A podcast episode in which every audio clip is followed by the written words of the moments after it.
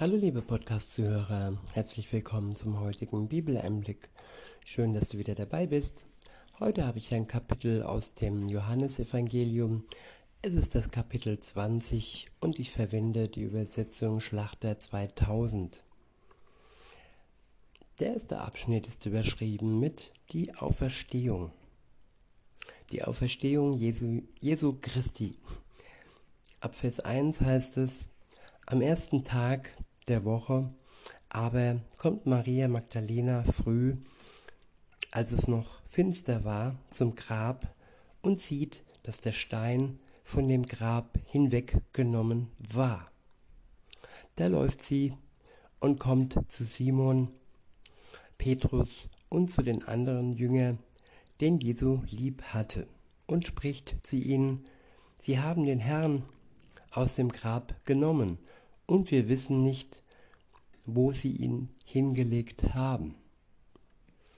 Nun gingen Petrus und der andere Jünger hinaus und begaben sich zu dem Grab. Die beiden liefen aber miteinander und der andere Jünger lief voraus, schneller als Petrus und kam zuerst zum Grab. Und er beugte sich hinein und sah die Leichentücher da liegen, ging jedoch nicht hinein.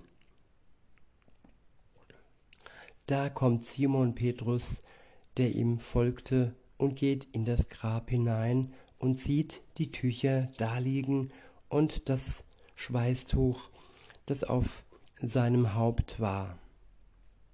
Nicht bei den Tüchern liegen, sondern für sich zusammengewickelt an einem besonderen Ort.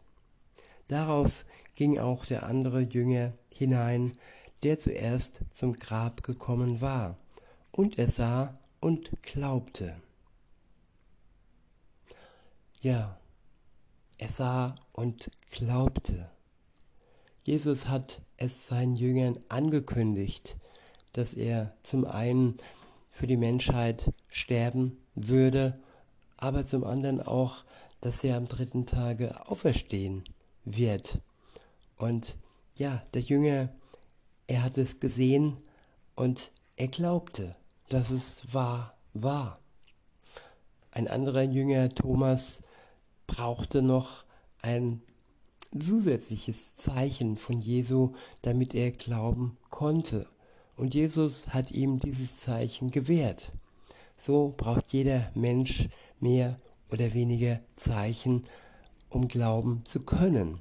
Und manche glauben bis zum Ende ihres Lebens nicht und gehen zusammen mit ihrer Schuld ja ins Grab. In Vers 9 heißt es, denn sie verstanden die Schrift noch nicht, dass er aus den Toten auferstehen müsse. Nun gingen die Jünger wieder heim. Der nächste Abschnitt ist überschrieben mit Jesus erscheint der Maria Magdalena. Ab Vers 11 heißt es, Maria aber stand draußen vor dem Grab und weinte. Wie sie nun weinte, beugte sie sich in das Grab und sie sieht zwei Engel in weißen Kleidern sitzen, den einen beim Haupt, den anderen zu den Füßen, wo der Leib Jesu gelegen hatte. Und diese sprechen zu ihr, Frau, warum weinst du? Sie spricht zu ihm, Sie haben meinen Herrn weggenommen, und ich weiß nicht, wo sie ihn hingelegt haben. Und als sie das gesagt hatte, wandte sie sich um und sah Jesus dastehen und wusste nicht, dass es Jesus war. Jesus spricht zu ihr, Frau, warum weinst du? Wen suchst du? Sie meint, es sei der Gärtner und spricht zu ihm, Herr, wenn du ihn weggetragen hast, so sag mir, wo du ihn hingelegt hast, und ich will ihn holen. Jesus spricht zu ihr, Maria. Da wandte sich da wandte sie sich um und spricht zu ihm, Rabuni, das heißt Meister. Jesus spricht zu ihr, rühre mich nicht an, denn ich bin noch nicht aufgefahren zu meinem Vater. Geh aber zu meinen Brüdern und sage ihnen, ich fahre auf zu meinem Vater und eurem Vater, zu meinem Gott und eurem Gott. Da kommt Maria Magdalena und verkündete den Jüngern, dass sie den Herrn gesehen und dass er dies zu ihr gesprochen habe. Der nächste Abschnitt ist überschrieben mit Jesus erscheint den Jüngern.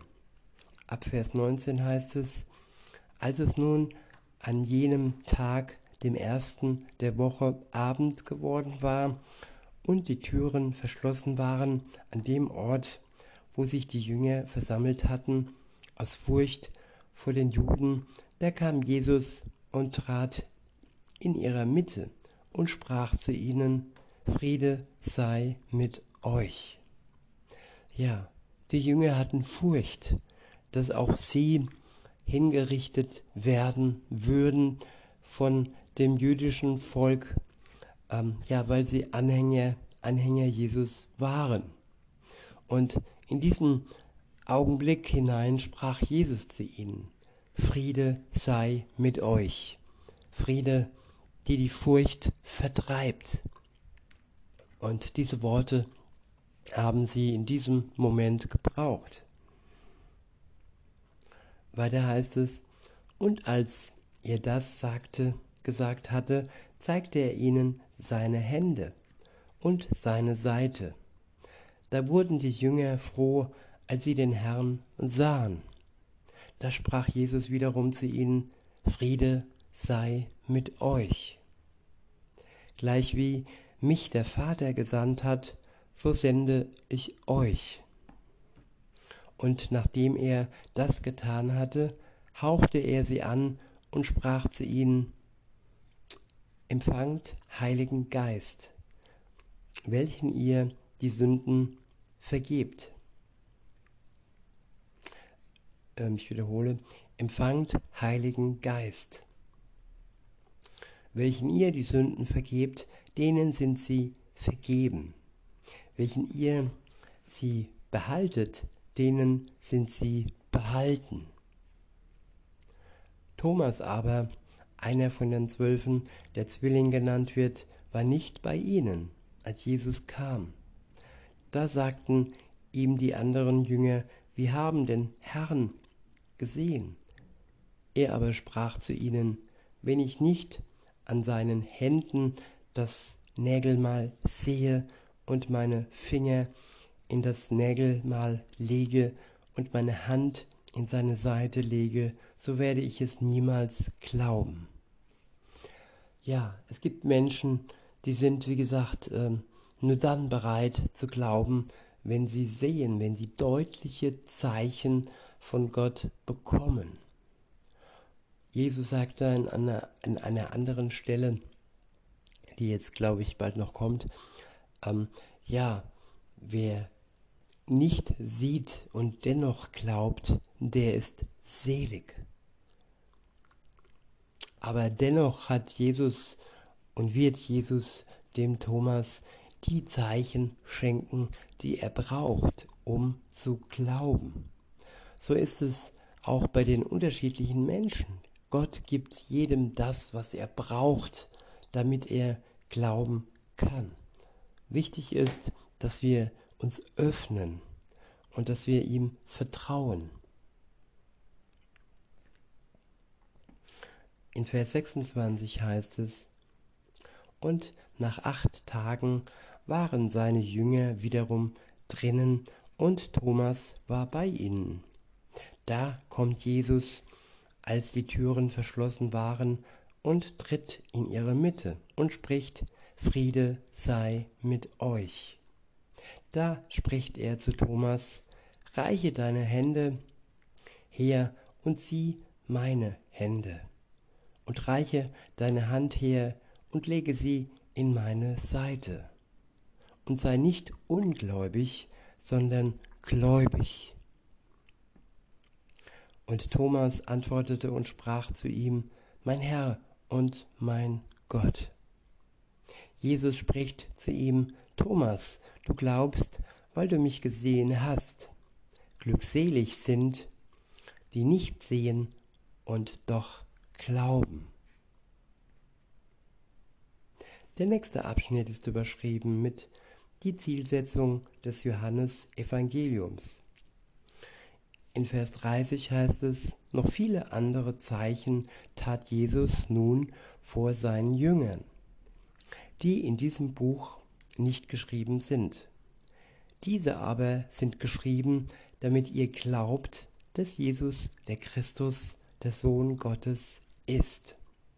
Und damit ihr durch den Glauben Leben habt in seinem Namen. Ja, hiermit ist das ewige Leben gemeint, das wir bekommen durch unseren Glauben in seinem Namen. Nicht wegen unserer guten Taten, sondern alleine, weil er uns durch den Glauben gerecht macht. Und durch seinen Namen, durch unseren Glauben sind wir erlöst und befreit und erhalten das ewige Leben. Und wer dies hat, der hat alles, was er braucht in diesem irdischen Leben, aber auch danach.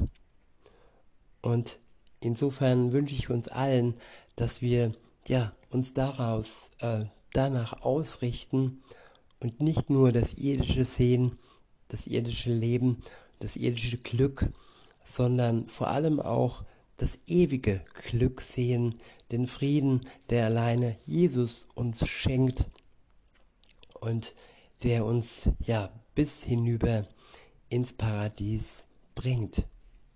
In diesem Sinne, liebe Zuhörer, wünsche ich euch noch einen schönen Tag und sage bis denne.